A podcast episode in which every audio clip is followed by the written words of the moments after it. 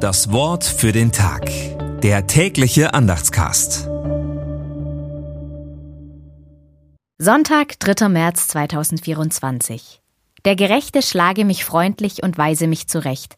Das wird mir wohltun wie Balsam auf dem Haupte. Doch ich bete stets, dass jene mir nicht Schaden tun.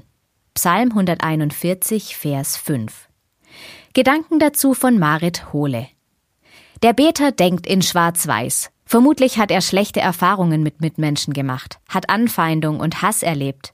Es wäre einfach, wenn sich die Menschen sortieren ließen in gute und böse, in hilfreiche und schädliche Zeitgenossen. Zu welcher der Parteien würde dann wohl ich selbst gehören?